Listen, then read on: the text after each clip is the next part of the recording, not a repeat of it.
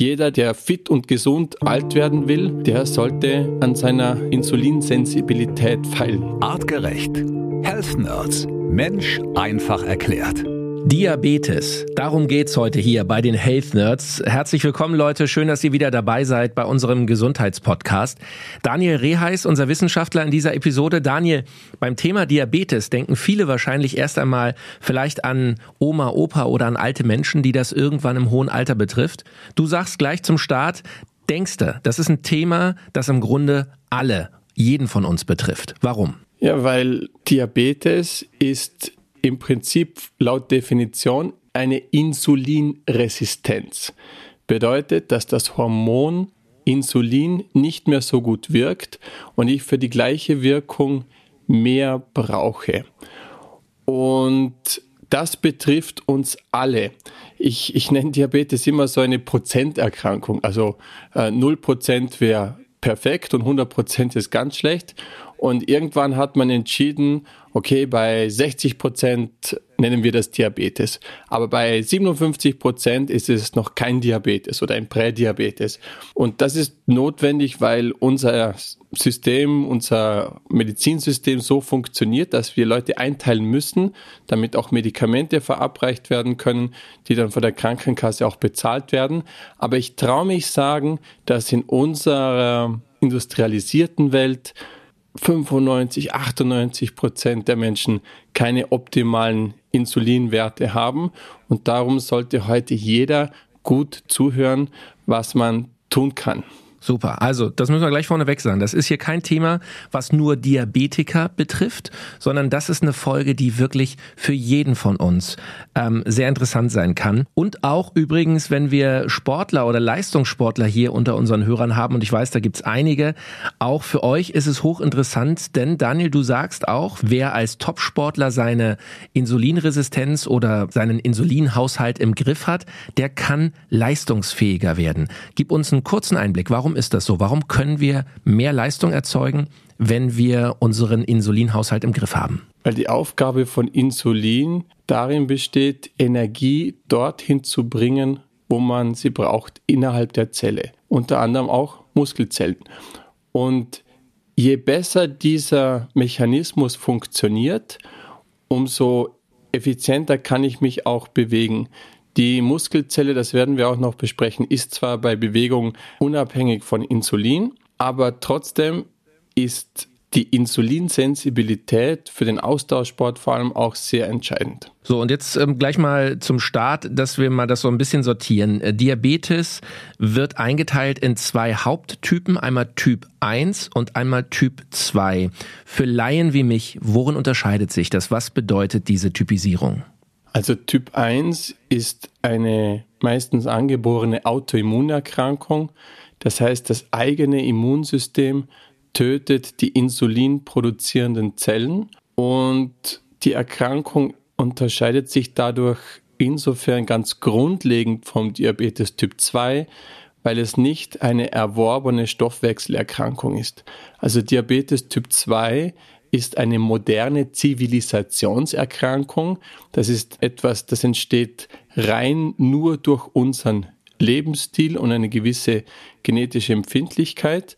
Und die Einser-Variante ist eine Immunreaktion gegen diese Zellen und hat erstmal nichts zu tun, ob ich mich falsch ernähre oder zu wenig bewege. Mhm. Ähm, typ 1, ich habe mal Zahlen rausgesucht. In Deutschland sind etwa 370.000 Menschen an Diabetes Typ 1 aktuell erkrankt und davon sind etwa 32.000 Kinder und Jugendliche. Das ist also der Typ Diabetes, der im Grunde, wie du gerade schon erklärt hast, einen, ja, einen Defekt äh, in der Bauchspeicheldrüse äh, zur Ursache hat, der meistens angeboren oder genetisch bedingt ist. Ähm, diese Zahlen steigen leicht an, also es werden jedes Jahr äh, steigt dieser Wert um etwa 3,5 Prozent. Wie ist es bei Typ 2, also bei der Zivilisationsdiabetes, wie du es nennst? Wie sehr steigt hier der Anteil an Menschen, die jedes Jahr neu erkranken? Kann man das sagen? Also ich habe jetzt die letzten Zahlen nicht im Kopf, aber es ist seit Jahren am explodieren. Also nicht mhm. nur am Steigen, sondern explodieren. Und man geht davon aus, dass in fünf bis zehn Jahren schon jeder Dritte in Deutschland an Diabetes leiden wird.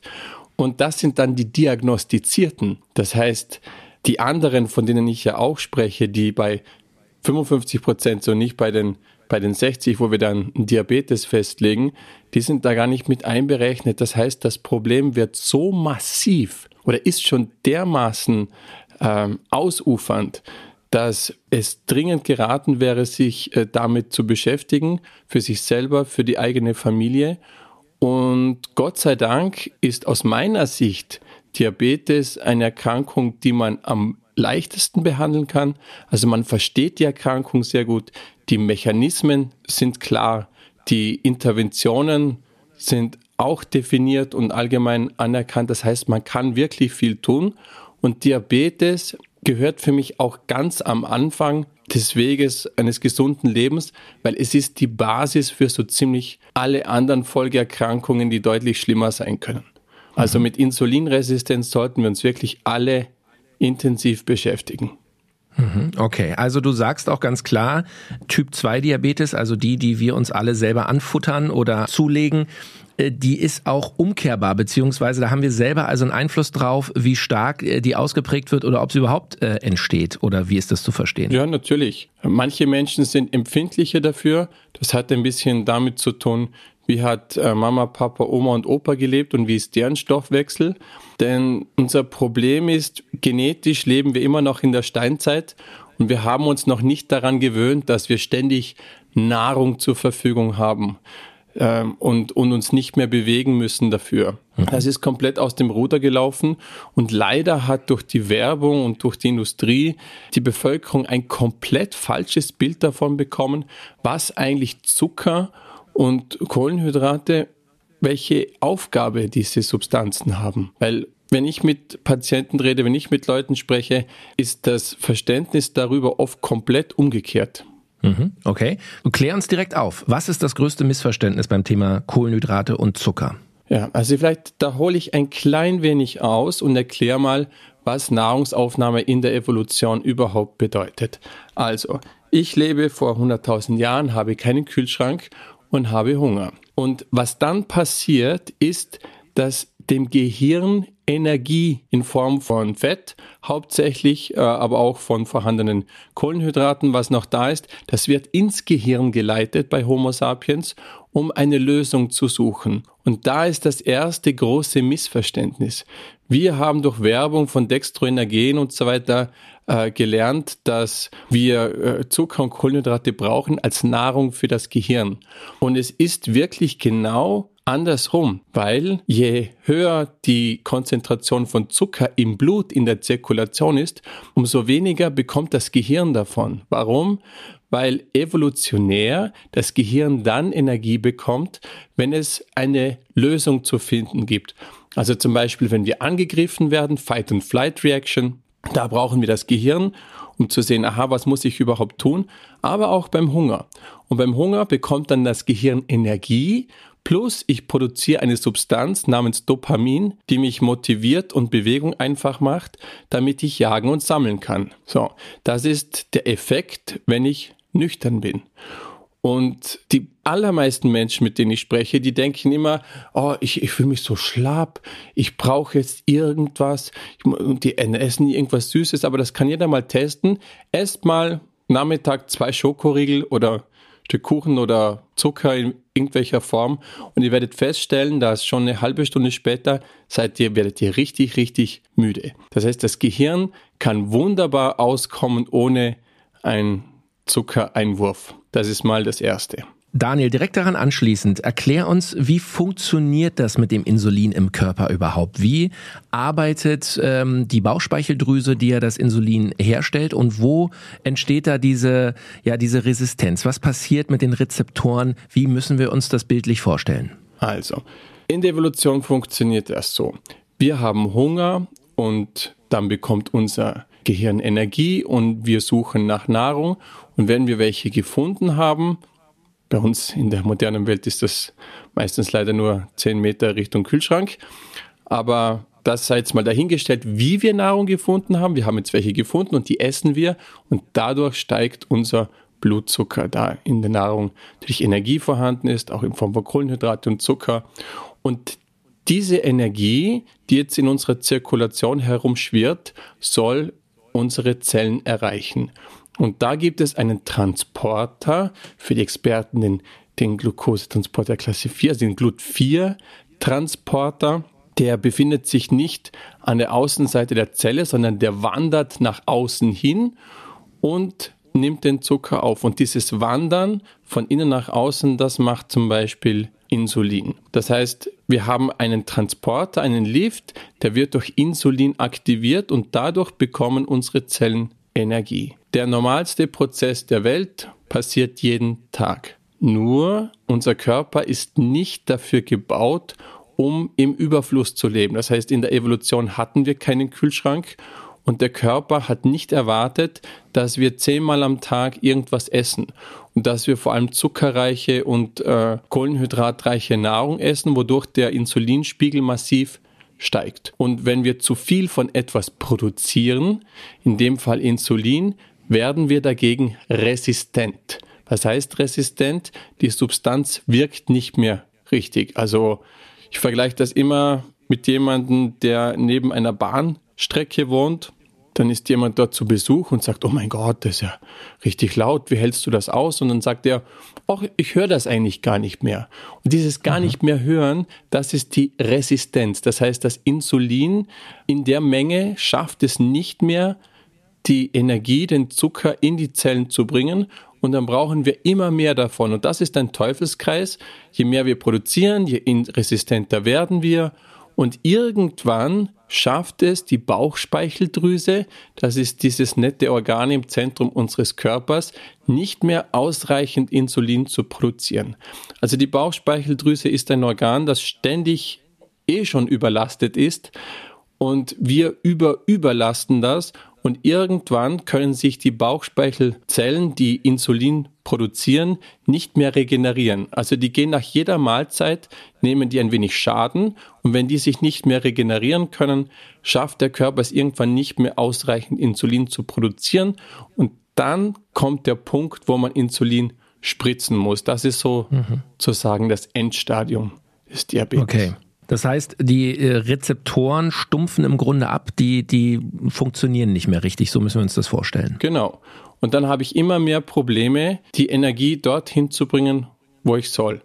Und mhm. dann bekomme ich immer mehr Hunger, weil die Zellen nach Energie fragen.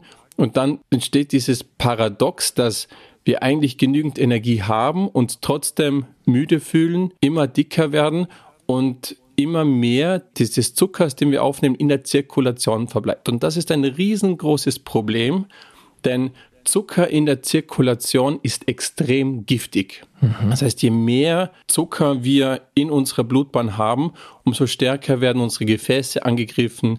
Äh, das produziert dann sogenannte freie Radikale. Und äh, bei manchen Menschen sieht man zum Beispiel diese Altersflecken an den Händen. Das ist so ein Zeichen dafür. Es ist salopp gesagt eine Art wie ein Karamellisierungsprozess, der da entsteht. Und durch Diabetes wird wirklich der ganze Körper in Mitleidenschaft gezogen, weil die Zirkulation, das Blut geht in alle Ecken. Das heißt, meine Augen gehen kaputt, meine Nieren gehen kaputt, meine Haut geht kaputt. Bei Diabetes geht wirklich alles kaputt. Und ein Anzeichen dafür, dass der Diabetes schon vorgeschritten ist, ist erhöhter Durst. Das heißt, durch den Zucker in der Zirkulation jeder kennt noch ein bisschen diese osmotischen Gesetze, wo Flüssigkeiten hinwandern, entsteht ein extremer Durst. Der Zucker muss ja auch irgendwo ausgeschieden werden, wenn er nicht in die Zellen kommt. Und Diabetiker im fortgeschrittenen Stadium, die trinken dann auch extrem viel. Mhm. Was sind weitere Anzeichen, auf die wir achten sollten, ob bei uns eine Diabetes im Anflug ist? Worauf kann ich noch achten? Ja, also diese Insulinpeaks, die zeigen sich zum Beispiel in sogenannten Cravings, sorry für das englische Wort, also für so überwältigende Gelüste nach irgendwelchen Süßigkeiten. Also ich esse mhm. etwas, äh, mache ein kurzes Mittagssnickerchen und wach dann auf und brauche dann unbedingt irgendetwas äh, zum Essen. Und ein Zeichen, dass man gut mit Insulin umgehen kann und auch mit der damit verbundenen Substanz Leptin, mit der beschäftigen wir uns heute nicht, aber die ist, die ist damit verbunden, ähm, ist, wenn ich zum Beispiel lange ohne Nahrung auskomme. Und wenn jemand sagt, hey, ich kann jetzt nicht weitergehen, ich brauche jetzt etwas, ich, ich brauche unbedingt etwas, die werden richtig mhm. grantig und, und Stoffwechsel kommt in Probleme. Das sind Anzeichen dafür, dass der Insulinhaushalt schon ziemlich im Argen liegt, auch wenn vielleicht die klassischen Diabetes-Marker, wenn die noch im grünen Bereich sind. Wie ist es zum Beispiel, Daniel? Ich weiß, es gibt auch Leute, die immer wieder mal ja in wie so Schüben zittrige Hände haben und wirklich diesen Jeeper nach Zucker und sagen, ich muss jetzt dringend mal ein Stück Schokolade essen, sonst drehe ich hier durch. Sind das diese Anzeichen, von denen du sprichst? Das sind genau diese Anzeichen. Und wer es schwarz auf weiß haben will, wie sehr er an Insulinresistenz leidet, dann sage ich jetzt nicht Diabetes, weil Diabetes ist erst ab Wert Y, sondern Wer diese Prozent wissen will, der kann sein Adiponektin messen. Das mhm. ist ein Marker, der sich immer mehr durchsetzt, denn der zeigt auch einen Prädiabetes an, weil linear damit, je weniger Adiponektin sich im Körper befindet, also je weniger Adiponektin ich in der Zirkulation messen kann, umso fortgeschrittener, umso schwerer ist meine Insulinresistenz. Diese Substanz, die wird von unseren Fettzellen gebildet und wird dann ausgeschüttet, wenn unser Stoffwechsel gesund ist und gut funktioniert. Mhm. Adiponektin schützt uns beispielsweise vor Herz-Kreislauf-Erkrankungen, vor Bluthochdruck und vor, vor Diabetes. Das heißt, es ist ein universeller Beschützer und niedrige Werte zeigen einen, eine starke Insulinresistenz an. Und was es auch zu beachten gibt, Adiponektin korreliert positiv mit HDL-Cholesterin. Was heißt das? Je höher mein HDL-Cholesterin ist, umso höher ist auch Adiponektin. Hm, was heißt das jetzt wieder? Menschen, die Cholesterinsenker nehmen, die verschlechtern automatisch und fast äh, wie es Amen im Gebet ihre Insulinresistenz. Und es gibt jetzt in Amerika eine ganze Klagewelle gegen Cholesterinsenker oder gegen Leute, die Cholesterinsenker leichtfertig verschrieben haben, weil die jetzt an Diabetes leiden. Das heißt, man muss sich sehr gut überlegen, ob ein Cholesterinsenker wirklich notwendig ist, denn dadurch wird die Insulinresistenz verschärft und damit lege ich eine Grundlage für hunderte, wenn nicht tausende andere Erkrankungen. Okay, also wir lernen äh, mal wieder, ähm, alles hängt am Ende doch irgendwie miteinander zusammen in unserem Körper und das ist eben ein faszinierendes Gebilde, eine faszinierende Biomaschine äh, wie ein Uhrwerk und äh, ja, wenn man ein Rädchen entfernt oder schneller drehen lässt, hat das eben Einfluss auf das äh, gesamte Gebilde. Daniel, bevor wir gleich von dir noch ein paar konkrete Tipps haben wollen, was wir alle tun können, um unsere Insulinresistenz zu äh, minimieren, um, um unseren Insulinhaushalt wieder ins Gleichgewicht zu bringen. Vorher noch eine Frage. Ich habe in letzter Zeit viel gelesen über so ähm, App Tracker, kleine Chips, die ich mir in den Oberarm äh, ja implantiere, ist zu viel gesagt, aber die werden so reingepiekst und messen dann permanent den Blutzucker zum Beispiel. Ist das etwas, was wirklich funktioniert aus deiner Sicht oder ist das so ein Gadget, so ein Gimmick, was äh, eigentlich keine zuverlässigen Werte bringt? Ja, wen es freut, der kann das machen. Ich glaube, dass in Zukunft wird es immer mehr solche Devices geben, die man sich äh, implantiert. Wenn es mal eingibt für die Steuererklärung, dann lasse ich mir den auch implantieren. Aber wenn solch eine Intervention etwas ändert an der Art und Weise, wie ich mich verhalte, gerne. Und ich mache so etwas nur, wenn es etwas an meiner Therapie ändert. Das heißt, ich messe auch nur etwas, wenn es an der Therapie etwas ändert. Und bei den Patienten, da habe ich nach fünf Fragen habe ich schon mehr oder weniger ein Gefühl dafür, ist das jetzt eine schwere Insulinresistenz oder eine nicht so schwere. Nichtsdestotrotz sind insulinsensibilitätsfördernde Maßnahmen bei mir immer Bestandteil der Therapie, aber wenn ich durch einen sehr niedrigen Adiponektinwert dem Patienten zeigen kann, schau mal, hier ist jetzt aber wirklich Handlungsbedarf, dann messe ich das auch mal. Aber mhm. grundsätzlich ist das nicht notwendig, weil wir alle die Tipps, die ich jetzt bald gebe, beherzigen sollten, da auch bei einem Profisportler, wo man jetzt denken würde, der ist so weit entfernt vom Diabetes wie nur irgendwie möglich, diese Maßnahmen zur Leistungsoptimierung führen. Das heißt, jeder, der fit und gesund alt werden will, der sollte an seiner Insulinsensibilität feilen. Okay, so, wir kommen auch direkt zu den äh, Tipps, Daniel, denn äh, darum geht's ja hier bei den Health Nerds, dass wir nicht nur auf ein Thema hinweisen wollen oder, oder ein Problem beschreiben, sondern im Grunde auch immer eine Lösung ähm, mitliefern. Ich fasse nochmal zusammen. Wir haben gelernt, im Grunde, dieses Diabetes Typ 2 ist etwas, was uns alle betreffen kann. Und du hast schon gesagt, in den nächsten Jahren wird wahrscheinlich jeder Dritte mindestens äh, davon betroffen sein. Das ähm, ist also eine Diabetes, die wir äh, selbst verschulden und die am Ende, wenn sie wirklich äh, voranschreitet, äh, viele, viele weitere Erkrankungen nach sich ziehen kann, ähm, die dann eben viel, viel schwerer zu behandeln sind. Deswegen, wir können alle was tun. Was können wir tun, Daniel? Was sind deine wichtigsten Interventionen, um Typ 2 Diabetes zu vermeiden, zu reduzieren oder rückgängig zu machen?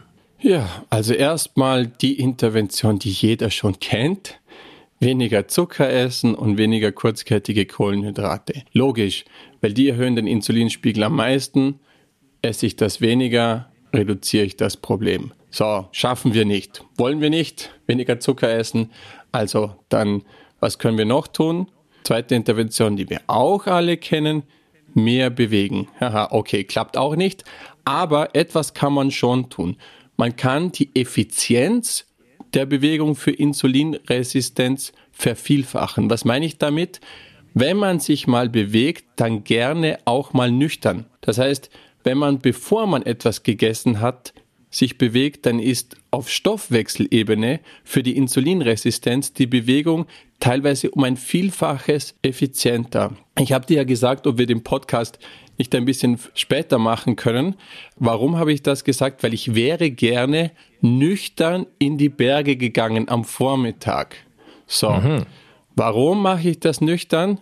Weil meine Insulinsensibilität mir am Herzen liegt. Das heißt, ich gehe jetzt ungefähr so 900 Höhenmeter. Jetzt habe ich leider schon gegessen, weil so lange habe ich es nicht ausgehalten. Ich bin auch ein bisschen insulinresistent. Und ich habe dieses Opfer gebracht, weil der Podcast natürlich wichtig ist, aber optimal ist das natürlich nicht. Ich hätte mich lieber Aha. Nüchtern bewegt. Also Daniel, äh, es tut mir leid, dass ich jetzt quasi hier äh, deinen äh, dein Tagesablauf so durcheinander äh, gewürfelt habe. Aber äh, ist ja gut, dann können wir immerhin darüber reden, was wir alle äh, besser machen können. Sorry für die Störung, bitte weiter. Was können wir noch tun? Also jede Bewegung, jeder Spaziergang, das müssen jetzt nicht 900 Höhenmeter sein, wie bei mir ist, sondern jede Bewegung nüchtern hilft. Treppe rauf, runter, Aufzug nicht nehmen, äh, auf dem Weg zur Arbeit im Bahnhof Treppe nehmen. Bitte jede Bewegung, die geht vor der ersten Mahlzeit, ist hier ein wahrer Segen. Und dann natürlich so viel Bewegung wie nur irgendwie möglich. Dann, was kann ich zusätzlich tun? Ich kann diesen Insulin Effekt unterstützen. Also das heißt, es gibt Substanzen, die diese Transportwege vom Zucker äh, von der Energie in die Zelle unterstützen, ohne dass ich dafür mehr Insulin brauche. Das heißt, dadurch werden meine Insulinwerte automatisch gesenkt. Und das einfachste zu implementierende aus meiner Sicht und das bekannteste ist der Zimt. Das heißt, man kann ein Teelöffelchen Zimt in seiner Nahrung verstecken. Bei mir ist das in der Regel der Kaffee und damit äh, kann man einen relativ guten insulinsensibilisierenden Effekt erreichen. Es gibt noch andere, ein bisschen exotischere Varianten. Eines davon ist der Boxhornklee. Manche kennen das als Gewürz in der Küche, dann bitte so oft verwenden wie möglich. Man kann das aber auch als Supplement, als Extrakt kaufen. Oder Momordica carantia, die sogenannte Bittermelone. Das ist auch ein Supplement, das relativ gut wirkt. Und dann gibt es noch ein paar Klassiker, wie zum Beispiel Vitamin C. Also Vitamin C erhöht auch die Insulinsensibilität. Bitte hier vor allem auf natürliche Präparate greifen. Und bei Vitamin C ist es so, nicht höhere äh, Mengen über einen längeren Zeitraum einnehmen. Das nimmt man hin und wieder mal, so ein bisschen kurmäßig. Äh, bitte Vitamin C nicht das ganze Jahr jeden Tag einnehmen. Und Vitamin D. Das heißt, jetzt im Sommer optimale Zeit, um seine Insulinsensibilität zu erhöhen. Man geht raus, man bewegt sich so gut es geht nüchtern vor der ersten Mahlzeit und genießt die Sonne und dann kann man noch in seinem ersten Kaffee ein bisschen Zimt verstecken. Und wenn man ein Problem damit hat, kauft man sich eben noch ein Bittermelonen- oder Boxhornklee-Supplement oder eines, wo beides drinnen ist. Und dann ist man eigentlich schon auf sehr gutem Weg mit seiner Insulinresistenz. Super, das sind tolle Tipps, Daniel. Und Vitamin D, da müssen wir den Hinweis an dieser Stelle nochmal bringen. Ähm, das Team von Artgerecht hat ja auch ein tolles Supplement, ähm, ein Vitamin D-Supplement, Osole. Das ist etwas, wo du sagst, auch das kann also einen positiven Effekt haben beim Thema Insulinresistenz. Ja, Vitamin D hat auf ganz viel Mechanismen im Körper eine Auswirkung und der Winter kommt bestimmt wieder und dann ist weniger Sonne da und dann muss Vitamin D supplementiert werden, wenn man äh, nicht nach Brasilien flüchten kann, wie ich das manchmal mache. Super. Äh, Daniel, ähm, äh, zum Schluss wollen wir auch nochmal auf Typ 1 Diabetes gucken, also auf die ja im Grunde vererbte Fehlfunktion in der Bauchspeicheldrüse. Wenn uns jetzt Diabetiker zuhören, also Diabetiker Typ 1, die wirklich ihr Leben lang ähm, mit Insulin spritzen und, und es gibt ja mittlerweile, habe ich gesehen, auch so automatisierte Systeme, die du am Körper trägst, die automatisch ähm, den Blutzuckerwert messen und äh, automatisch Insulin dann verabreichen. Aber nichtsdestotrotz, es ist eben doch ein Thema, das einen dann beschäftigt. Was können wir denen mit auf den Weg geben, was sie vielleicht bei einem normalen Hausarzt nicht hören? Wie können die ihre Situation verbessern? Ja, das ist äh, einfach gesagt. Genau das gleiche wie Diabetes Typ 2.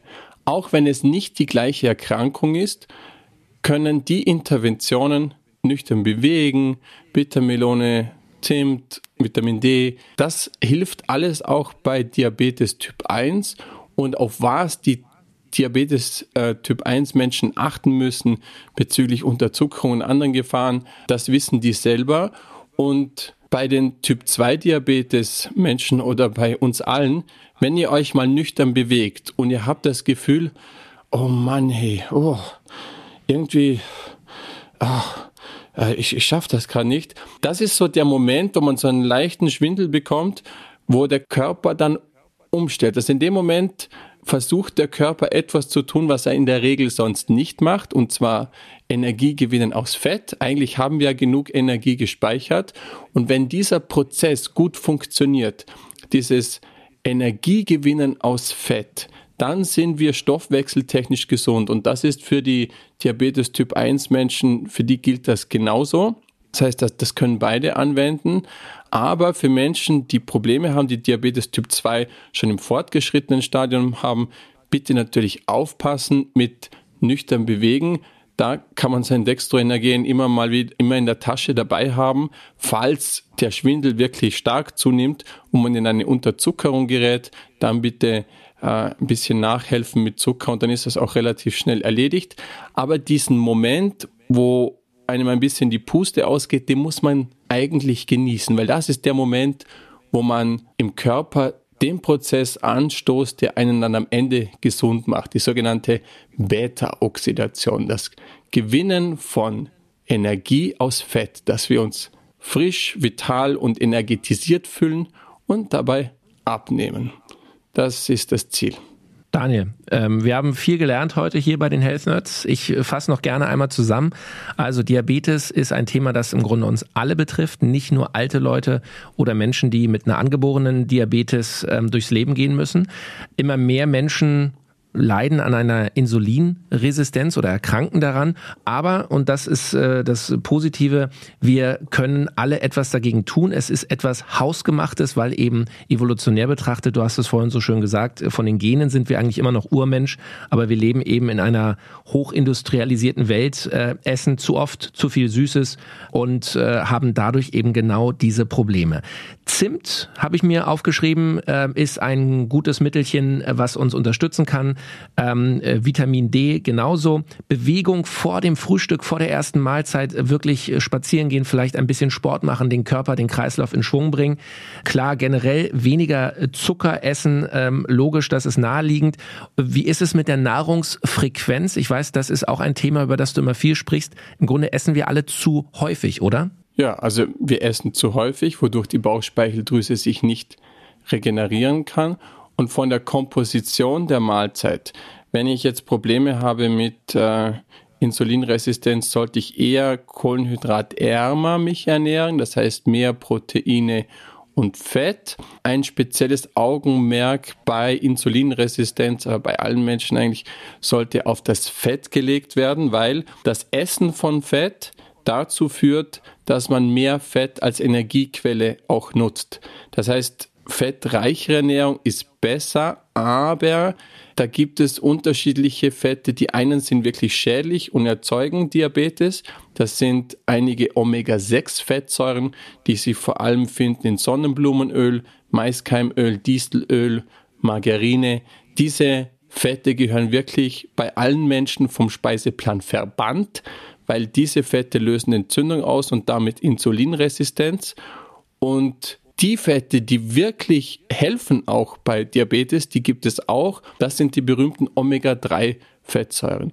Das heißt, bei zwei Gramm Omega-3-Fettsäuren pro Tag, das kann sich jeder dann ausrechnen, da gibt es Online-Tabellen, kann man seinen Fisch, den man gerne konsumiert, mal schauen, wie viel Omega-3-Fettsäuren pro Gramm hat der. Also so ein Zuchtlachs aus Norwegen, den man im Supermarkt kaufen kann, der hat rund 2 Gramm Omega-3-Fettsäuren pro 100 Gramm. Das heißt, da würden 100 Gramm ausreichen. Das müsste aber jeden Tag konsumiert werden. Das heißt, das muss ich mir ein bisschen ausrechnen. Esse ich mal fünf Tage keine Omega-3-Fettsäuren, also keinen Fisch, muss ich das entweder supplementieren. Da gibt es Supplemente dafür, die kann man als Kapsel einnehmen. Oder ich esse dann mal an einem Tag deutlich mehr Fisch. Das heißt, ich muss schauen, dass ich auf diese 2 Gramm Omega-3-Fettsäuren komme. Und dann zeigen Studien, dass der Adiponektinwert, ganz am Anfang, können wir uns erinnern, der sollte so hoch wie möglich sein, massiv ansteigt. Und Adiponektin schützt uns vor Diabetes und vor allen schädlichen Auswirkungen, Bluthochdruck, Herz-Kreislauf-Erkrankungen und so weiter. Das heißt, Fett kann uns hier wirklich heilen. Proteine sollten ein permanenter Bestandteil der Nahrung sein, ob die jetzt aus pflanzlichen Quellen oder tierischen Quellen stammen, lasse ich jetzt mal dahingestellt. Und bei den Kohlenhydraten sollten wir die kurzkettigen Zucker und so weiter so gut es geht meiden, auch äh, Stärke, Brot, Nudeln und so weiter auf ein notwendiges Minimum reduzieren. Aber das wissen die meisten, denke ich schon. Daniel, vielen herzlichen Dank für deinen Blick in diese spannende Welt der Biochemie unseres Körpers und äh, in die Dinge, wie alles funktioniert. Und ich bin sicher, ähm, es gab für alle von uns den ein oder anderen äh, Aha-Moment hier im Podcast. Und ich bin sicher, es gibt wieder Fragen. Fragen rund um Typ 1 oder Typ 2 Diabetes, Diabetes, die uns alle betrifft und betreffen kann. Ähm, egal, ob ihr ähm, selber betroffen seid, jemand in der Familie habt, vielleicht bei euch selber an Anzeichen feststellt, dass sich euer Körper äh, dahingehend verändert, schreibt uns eure Fragen. Meldet euch gerne bei uns heute in einer Woche am Donnerstag. Nächste Woche gibt's die Health Nerds Sprechstunde zum Thema Diabetes. Daniel, unser Wissenschaftler, wird eure Fragen dazu beantworten. Ihr könnt uns am einfachsten schreiben per Instagram äh, Direct Message oder per Facebook Messenger. Natürlich auch über die Website artgerecht.com. Schreibt uns, meldet euch und wir beantworten gerne eure Fragen. Daniel Reheis, herzlichen Dank für dein dein Wissen. Ich bin Felix Möse, wünsche euch einen sonnigen Tag, genießt das Wetter und äh, vielleicht fangt ihr morgen direkt damit an. Vor dem Frühstück bewegen, vielleicht kauft ihr im Supermarkt eine kleine Zimtdose, probiert das mal aus, wie es schmeckt und äh, wendet die Tipps und Tricks direkt bei euch an. Und nicht übertreiben mit dem Zimt. Ich, äh, der Zimt enthält ein paar Substanzen, die äh, auch schädlich sein können. Das heißt, belastet es bei dem äh, gestrichenen Teelöffelchen und nicht da denken, ach, ah, jawohl, Zimt, jetzt haue ich da ein, ein, Esslöffel in meine Suppe jeden Tag. Bitte nicht. Das Kumarin, das im Zimt ist, mit dem könnt ihr auch vergiften. Also bei rationell normalen, logischen Mengen bleiben, bitte. Artgerecht. Health Nerds. Mensch einfach erklärt. Ein All Ears on You Original Podcast.